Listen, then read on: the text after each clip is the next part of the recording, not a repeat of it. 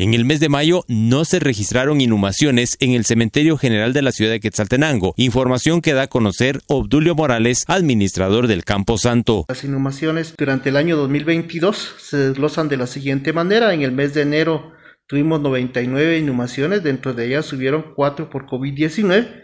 En el mes de febrero fueron 77 inhumaciones y dentro de ellas también fueron 6 por COVID-19.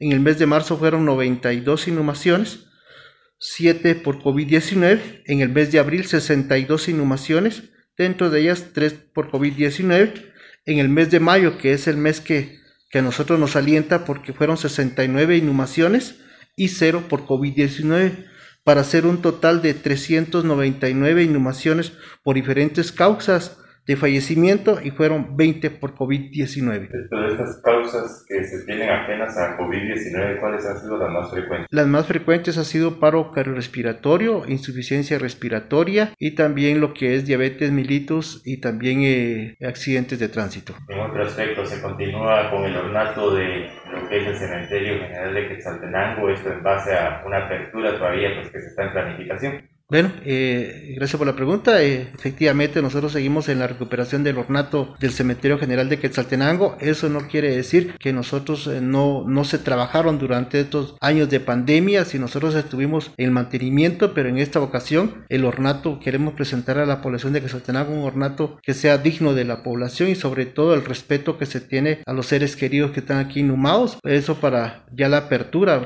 ya programando lo que es la apertura de este cementerio. Somos muy respetuosos de los protocolos y especialmente del semáforo epidemiológico, pero nosotros queremos presentar un buen cementerio para la ciudad de Quetzaltenango. Desde Emisoras Unidas Quetzaltenango informa Wilber Coyoy, primera en noticias, primera en deportes.